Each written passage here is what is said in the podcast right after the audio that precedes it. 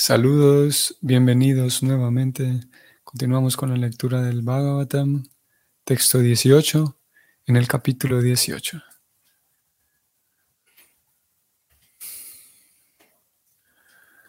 Om Namo Bhagavate Vasudevaya. Om Namo Bhagavate Vasudevaya.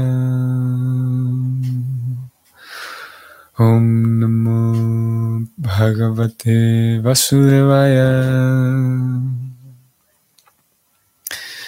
Sutta Uvacham Hovayam Yangmavrittodyashasnam Vridano Vrityapi Vilamayatam Vidunoti Srigram Mahatmanam Abhidana Yoga. La traducción es la siguiente.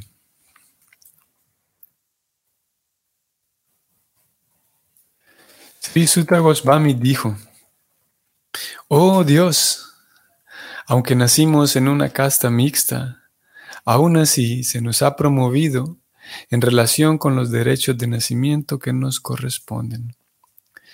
Por solo servir y seguir a las grandes, a los grandes que están adelantados en el conocimiento.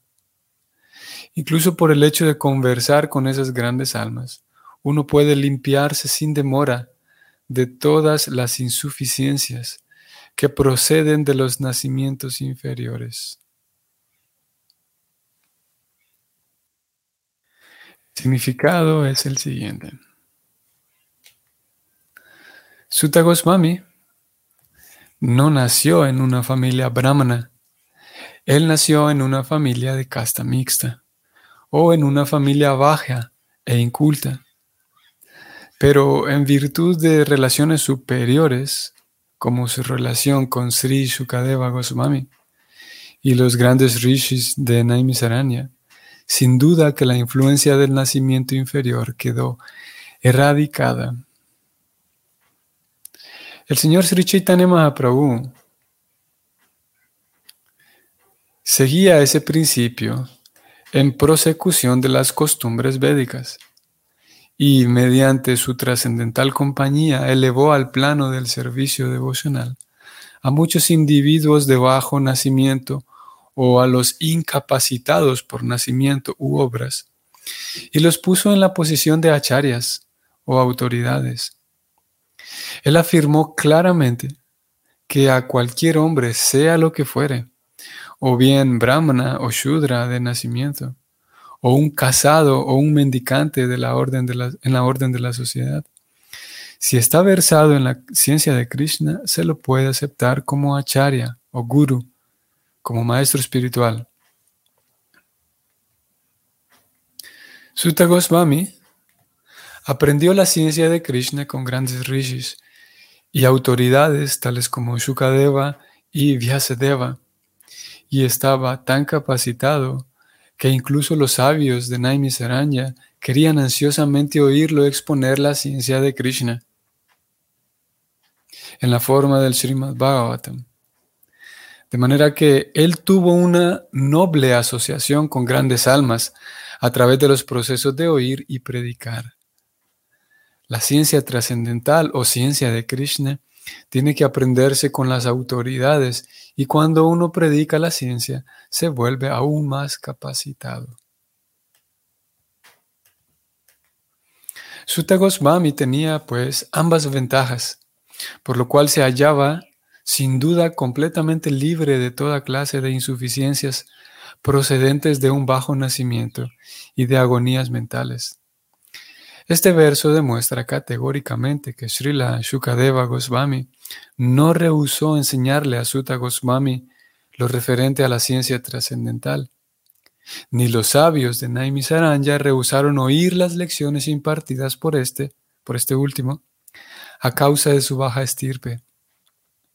Esto significa que hace miles de años no existía ninguna barrera basada en el nacimiento inferior que impidiera aprender o predicar la ciencia trascendental.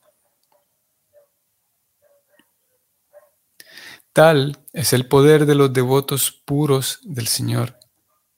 El agua del Ganges se considera que es pura y uno puede purificarse si se baña en esas aguas, pero en lo que respecta a los grandes devotos del Señor, ellos pueden purificar a un alma degradada incluso con el solo hecho de que la persona de humilde cuna los vea y ni qué hablar si se relaciona con ellos.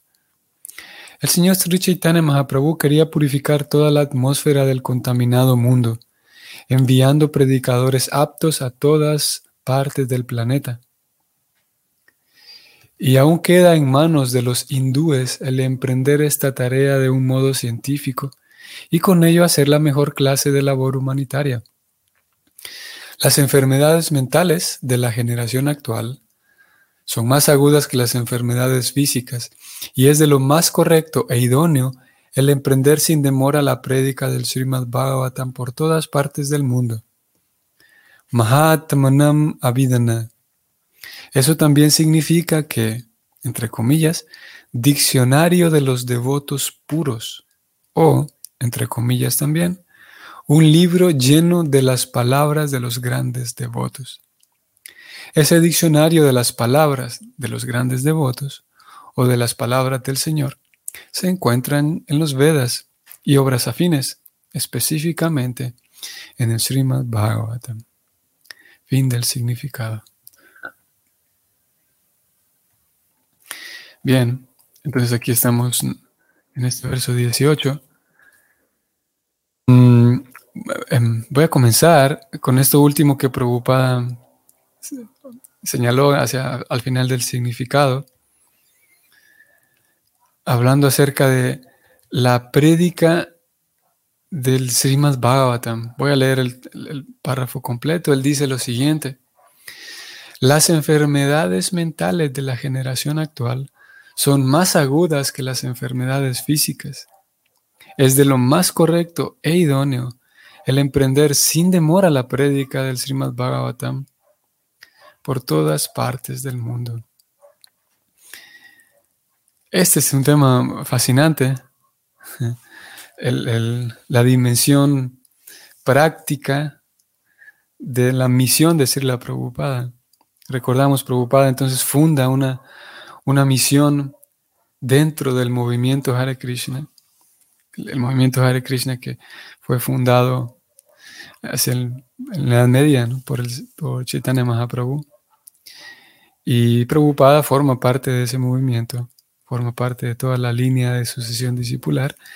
Y él, movido por el deseo de complacer a su maestro espiritual, entonces sale de la India para llevar este conocimiento, traer este conocimiento fuera de la India, y lo trae a Estados Unidos. Y finalmente termina fundando una misión, eh, una, a la cual él llama ISKCON, la Sociedad Internacional para la Conciencia de Krishna.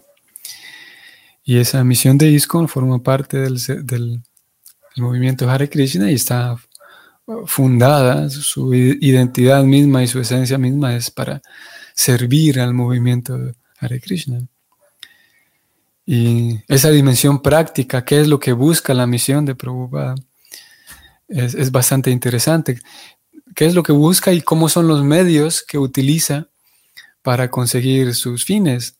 Y el fin, voy a ir aquí mismo al significado, ustedes van a ver más arriba, preocupada, justo, más arriba justamente en este mismo párrafo que yo subrayé, unas líneas más arriba, le escribe lo siguiente, lo subrayo.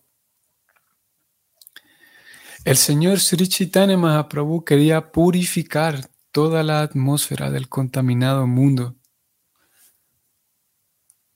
aquí voy a tenerme. Este es el, lo, que, lo que buscaba el fundador del movimiento Hare Krishna. El señor Sri Chaitanya fundó su movimiento y, y lo que pretendía era purificar toda la atmósfera del contaminado mundo. Y es evidente que hay una atmósfera contaminada. Ahora vamos a hablar un poco de qué tipo de contaminación y cómo él querría quería conseguir eso, como que pretendía purificar la atmósfera de todo el mundo. Su estrategia era enviar predicadores aptos a todas partes del planeta. A todas partes del planeta pretendía enviar predicadores aptos. Voy a bajar un momento aquí en el significado mismo. Y preocupadas en esa misma línea dice que por lo tanto sin demora hay que predicar el Srimad Bhagavatam. O sea, los predicadores que Chaitanya enviaba eran predicadores que predicaban el Bhagavatam. En nueve ocasiones, preocupada aquí en el significado, habla de la ciencia de Krishna, la ciencia trascendental, la ciencia del Bhagavatam. Y era enviando entonces predicadores mm, a, que purificaran esa atmósfera, como lo puso preocupada, a que limpiaran la contaminada atmósfera del mundo. Ahora, mm, esa atmósfera contaminada, que indudablemente hoy por hoy, específicamente y puntualmente hoy, cuando se habla de contaminación, indudablemente lo primero que se piensa y de lo primero que se habla es la contaminación. Incluso cuando se habla de contaminación ambiental, lo primero que se piensa es el plástico en los océanos y, principalmente eso, la basura. Pero lo cierto es que hay otra forma de contaminación y es por esa razón que preocupa un poco más abajo, eh, sigo leyendo, un poco más abajo, después de que dijo que Chaitanya Mahaprabhu pretendía limpiar la atmósfera enviando predicadores, luego él dice que por lo tanto la mejor manera de ayudar al mundo es eh, presentar de un modo científico la ciencia trascendental. Inmediatamente él dice lo siguiente, lo subrayo. Las enfermedades mentales de la generación actual son más agudas que las enfermedades físicas. Dicho eso mismo, de otro modo, la contaminación de la atmósfera en el planeta, del ambiente, la contaminación ambiental, en realidad es más eh, cruel o es más alarmante la contaminación ambiental a un nivel mental, más que a un nivel físico, más que la basura en los, océanos, más que las cantidades brutales y industriales de basura y de CO2 que se producen, más que esa contaminación física, que podemos llamarlo aquí una enfermedad física,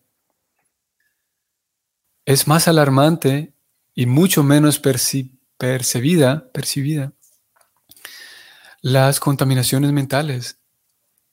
Y eso lo sabe el Bhagavatam, lo sabe la ciencia devocional, como en realidad el exceso de basura y, todo ese tipo de cosas que terminan generando una, una contaminación planetaria, en realidad es únicamente una respuesta a contaminaciones, o aquí se ha puesto como enfermedades mentales. Y es allí donde pretende, de esa forma es como pretende el Bhagavatam eh, aportar algo, algo práctico a la sociedad. Es por esa razón que, em, si, ustedes, si nosotros prestamos atención a la obra en sí de Prabhupada, que abarca sus libros, sus entrevistas, sus conversaciones, Prabhupada en ningún momento eh, señalaba el, ¿cómo puedo decir? La crisis ambiental, como estamos hablando ahora, en sentido de basura y en sentido de, muy, en muy raras ocasiones él hablaba, por ejemplo, del el despilfarro, de, el desperdicio de alimentos, pero en realidad él apuntaba, fiel al Bhagavatam y, y sabiendo muy bien, conociendo cómo es el esquema del desorden actual, él sabe que en realidad los desórdenes sociales y los desórdenes ambientales se deben a un desorden mental, a una enfermedad mental, a cómo percibimos el mundo. Si yo percibo que, si, yo percibo que no hay trascendencia, esto lo hablamos hace unos cuantos días, cuando hay falta de un sentido de trascendencia, por lo tanto ahora eh, hay más posibilidad de que yo mal utilice los recursos de que yo sea brusco y bruto en mis tratos con los demás y en fin. Pero todo parte del asunto mental, de la realidad mental, de la salud mental. Y es por esa razón aquí que, eh, que aquí él dice que las enfermedades mentales de esta generación actual son más agudas que las físicas. Y definitivamente. Y él continúa diciendo en esta misma línea, Por lo tanto, es de lo más correcto e idóneo emprender sin demora la prédica del Bhagavatam por todas partes del mundo. Ahora, Chaitanya Mahaprabhu pretendía enviar predicadores capacitados. Prabhupada aquí habla nuevamente de inmediatamente la solución es predicar el Bhagavatam. Ahora, ¿qué significa predicar el Bhagavatam? Mm, así como yo acabo de mencionar que cuando se habla de contaminación ambiental, se tiende a pensar únicamente en la contaminación eh, eh, visible, la contaminación externa y física.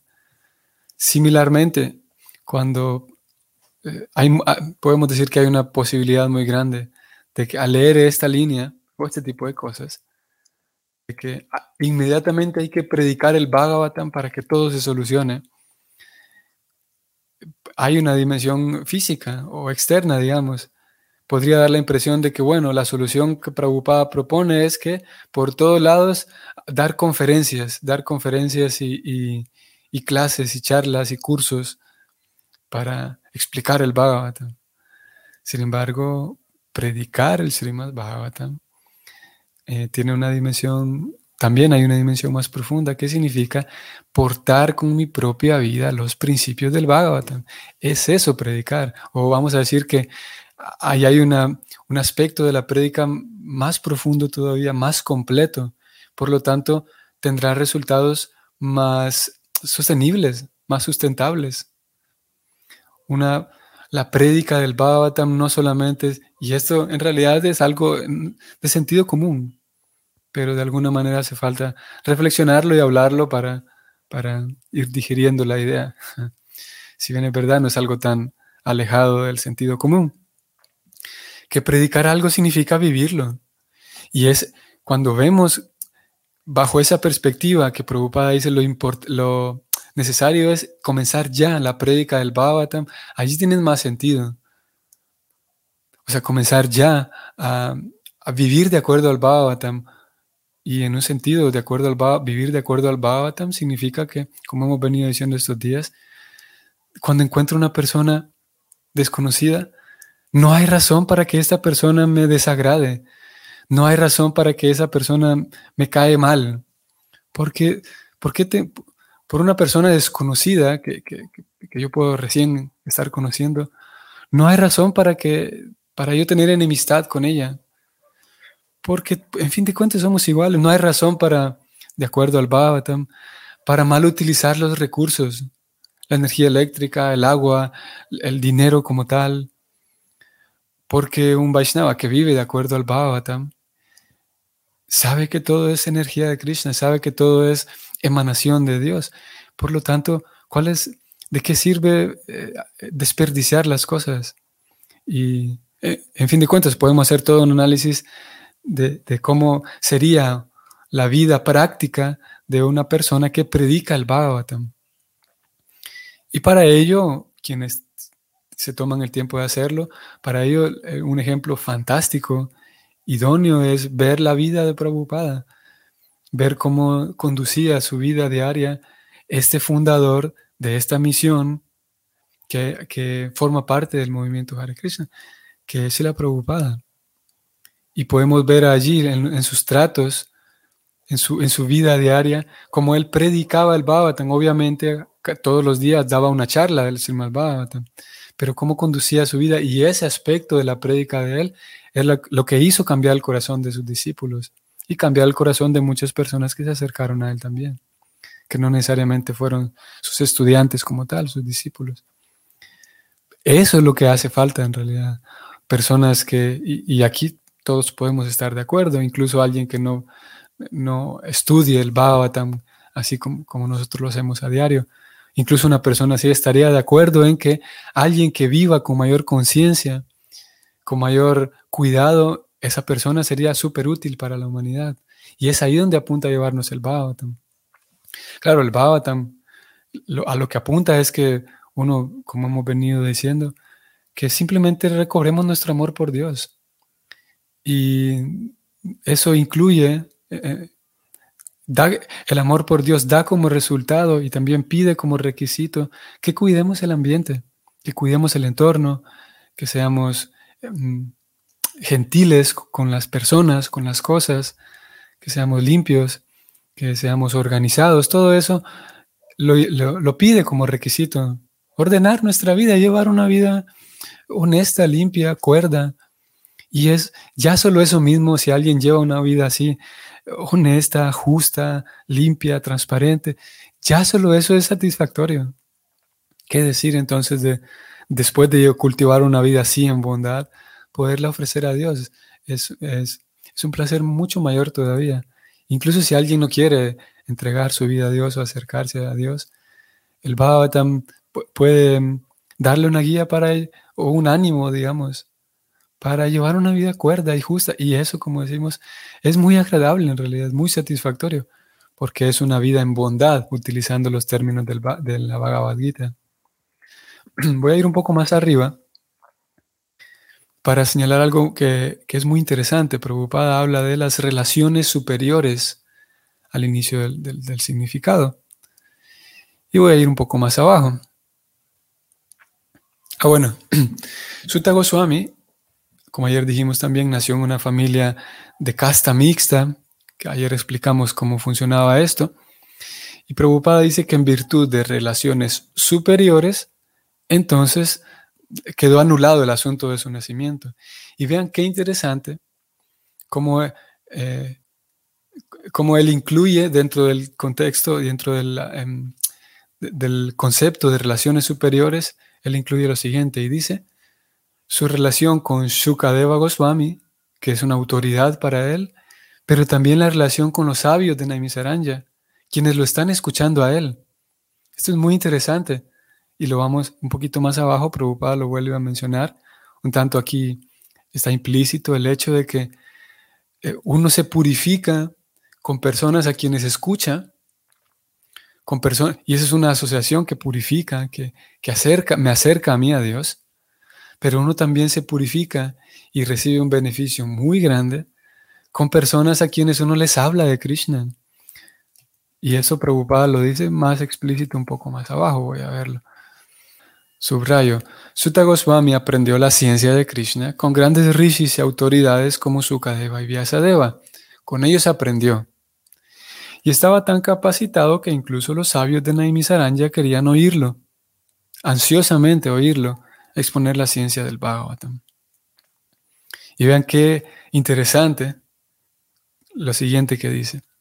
De manera que él tuvo una noble asociación con grandes almas a través de los procesos de oír y predicar. O sea, aquí Prabhupada está incluyendo entre la, asociación purificadora que tuvo Suta, ahí está incluido aquella gente que lo escuchó y que quería escucharlo, le estaban ayudando a él a purificarse. Interesante. Y es por esa razón que, y, tan bello el asunto, de que un predicador del Bhagavatam, que como dijimos, aquella persona que, que que lo integra a su vida, sabe muy bien que aquellas personas a quienes les habla le están ayudando a él también, a ella. Por lo tanto, no predica porque, bueno, esta institución o esta religión dice que hay que predicar, así que voy a ir. Porque llega un punto en el que se da cuenta la persona que es que es un gran beneficio para mí. Estas personas me ayudan a acercarme a Krishna. Esta persona que me pregunta, esta persona que, que me indaga, me ayuda a acercarme a Krishna en un sentido, en la misma manera en la que me acerco a Krishna cuando escucho a otro predicador, cuando escucho a una autoridad. En ambos casos, la actividad es distinta, pero esencialmente es la misma. Estoy enfrente aquí de una persona que me inspira a acercarme más a Krishna, ya sea porque la escuche o ya sea porque yo estoy hablando. Y eso hace que el predicador, por lo tanto, tenga un amor y tenga un aprecio por aquella persona que lo escuchan. Y se vuelve fantástico porque la audiencia percibe ese amor, la audiencia también percibe ese, ese aprecio que, el orador tiene, porque el orador sabrá que aquellas personas son valiosas en su vida, porque le hacen recordar a Cristo, le hacen acercarse a Cristo. Como digo, esto lo vuelve muy bello, relacionamientos muy bellos.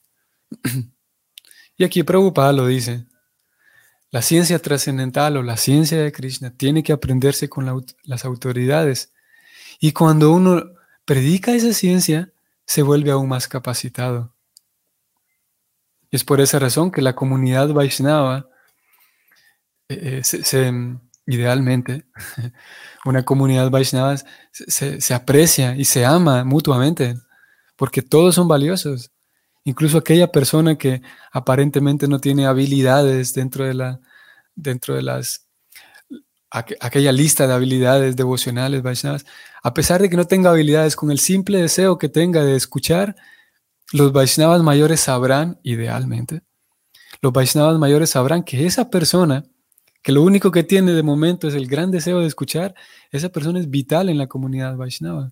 Por lo tanto, se la cuidará, se, la, se la abrigarán, porque los Vaishnavas mayores sabrán que esa persona es importante también. Como digo, esto es idealmente. Eh, habrá momentos en donde, y habrá lugares y habrá casos en donde no necesariamente funciona así, pero es, eh, este es como presenta el esquema, el Bhavatam, de la asociación entre Vaishnavas. No es solamente de que el Vaishnava menor aprecia mucho al Vaishnava mayor porque, porque hay, que, hay que apreciar la asociación, porque tiene que aprender que hay que respetar a los Vaishnavas mayores.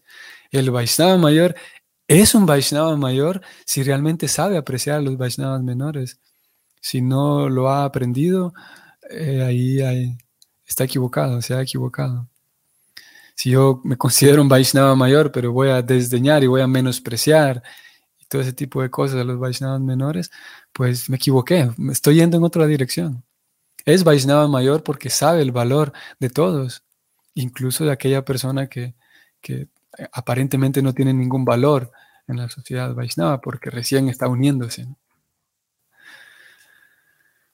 Ok, quiero finalizar.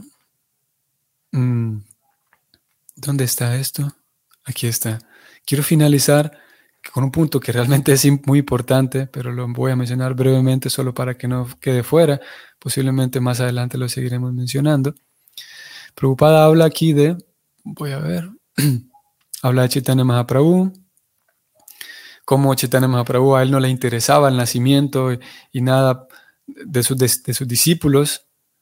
Y él dice lo siguiente. Chaitanya Mahaprabhu afirmó claramente que cualquier hombre, sea lo que fuere, brahmana, shudra de nacimiento, casado, renunciante, si está versado en la ciencia de Krishna, se lo puede aceptar como acharya o guru, como maestro espiritual. Esto es muy importante. Y el punto específico que quiero mencionar aquí es que preocupada, y lo menciono en, otros, en, otras secciones del Baba, también otras escrituras, preocupada menciona esta misma idea, de cómo, claro, porque en algunos contextos de la India se acepta como maestro espiritual solamente a los que nacieron de familias brahmanas. Por esa razón él incluye esto. Solamente alguien que por tradición y por porque pertenece a, muchas generaciones y generaciones de familias sacerdotales, solo a ellos se les permite ser maestros espirituales. Y eso trae como consecuencia personas que pertenecen a cierta familia, pero que no tienen la aptitud y que solamente por tradición se vuelven maestro espiritual de, alguna comunidad, pero en realidad no tienen en sí la vocación. Chaitanya Mahaprabhu, el fundador del movimiento Hare Krishna, y Prabhupada sigue esa misma línea, entonces ellos dicen ambos, Prabhupada siguiendo a Chaitanya, que si una persona sabe bien, ha integrado en su vida y vive de acuerdo a los principios del Bhagavatam, no importa si nació en esta familia, en la otra, no importa si está casado, si es renunciante o no, él es una acharya, un maestro espiritual. Ahora, muy curiosamente aquí Prabhupada dice, leo y subrayo, cualquier hombre, él dice, cualquier persona. Y recordemos que hace unos días hablábamos de cómo las escrituras o Prabhupada cuando hablan de un devoto puro, eso también incluye una devota pura. Por lo tanto, eh, esta, misma, esta misma idea que estamos analizando aquí también incluye a las mujeres. Una devota, partiendo, del, amparándonos en esto que Prabhupada está escribiendo, una devota que esté realmente versada, que sepa muy bien la ciencia de Krishna, que la integre a su vida, que realmente pueda percibirse, eh, basado en las escrituras, yo pueda percibir que sí tiene un carácter ejemplar. Por lo tanto, es sin problemas, sin ningún problema, puede ser aceptada como acharya, como un guru, como un maestro espiritual o como una maestra espiritual. Y por lo tanto la idea de, que una devota pueda aceptársele como maestro espiritual es una, idea que está basada directamente en, la autoridad, por un lado, la autoridad de Sila Prabhupada, y la autoridad de Prabhupada respalda o descansa en la autoridad de Chaitanya Mahaprabhu. Cualquier persona y alguien podría argumentar que, bueno, esto que yo estoy leyendo aquí claramente dice que cualquier hombre. Aquí no dice una mujer. alguien podría argumentar eso. Pero lo cierto es que en todas las páginas y en todos los significados de Prabhupada, Prabhupada siempre, como generalmente ocurre en la literatura, siempre habla en género masculino. Siempre dice los hombres de esta sociedad, eh, siempre ustedes saben, un devoto puro, como venimos diciendo. Y eso incluye hombres y mujeres. Por lo tanto, aquí preocupada, aquí incluimos nuevamente hombres y mujeres. Que cualquier persona que conozca la ciencia, que sepa cómo predicarla, que tenga las cualidades, es un maestro espiritual, hombre o mujer. Y en caso de que, en caso de que las mujeres estuvieran excluidas, preocupada es una charia y una charia de la talla de él, a diferencia de una persona ordinaria que se le olvidan hacer ciertas cosas, a ustedes y a mí, de repente hay cosas importantes que se nos olvida hacer, a una charia de la talla de Prabhupada, que está muy concentrado en el servicio que está haciendo. Y sabe, él sabe muy bien que el servicio que está haciendo es escribir, porque todos estos textos son el legado que él deja para la humanidad. Por lo tanto, hay puntos, si hay un punto importante que aclarar, él no lo va a dejar por fuera. Por lo tanto, si fuera el caso de que las mujeres no están capacitadas para ser maestras espirituales, él, si, realmente fuera el caso, él siendo una charias, se hubiera tomado la molestia de aclararlo. Todos los hombres, pero las mujeres no. Tuvo que haberlo dicho en algún momento. Pero afortunadamente no. Afortunadamente, siempre que habló de quién puede ser un maestro espiritual, siempre, todas las veces que surgió el tema porque alguien se lo preguntó o porque, como en este caso, porque el verso mismo eh, apunta en esa dirección de quién puede ser un maestro espiritual, siempre habló de que cualquier persona puede ser maestro espiritual, siempre y cuando conozca bien la, ciencia de Krishna. Y en el caso, como digo, en el caso de que, o a veces, por ejemplo, eh, eh, alerta a sus discípulos a que de que no tomen un maestro espiritual, no se acerquen a un maestro espiritual impersonalista, por ejemplo. Él sí pone esa alarma, esa alerta para que uno sepa que, cuidado, aquí no. Pero nunca pone una alarma y decir, bueno, todos pueden ser maestro espiritual, pero cuidado, ¿eh? las mujeres no. Ese tipo de alarma nunca la, nunca la presenta, porque no hay ningún daño. Si hay un daño en la vida espiritual, como él lo explica, en recibir guía de un maestro espiritual que es impersonalista, porque nos lleva en otra dirección. Pero en este caso, todos sus discípulos, nuevamente aquella persona que esté fiel, firme y conozca la conciencia de Krishna, sea un renunciante o no, sea un brahmana o shudra, cualquier nacimiento, o sea un hombre o una mujer. En cualquier caso, si alguien conoce la ciencia de Krishna, sabe cómo vivirla, sabe cómo presentarla y está alineado con todos los Vaishnavas anteriores, con todos los acharyas, hombre o mujer, puede ser tomado como maestro espiritual. Muy bien. Estimados amigos y Vaishnavas, espero que sea un bonito día para ustedes. Y nos vemos mañana, primero Dios. Hare Krishna.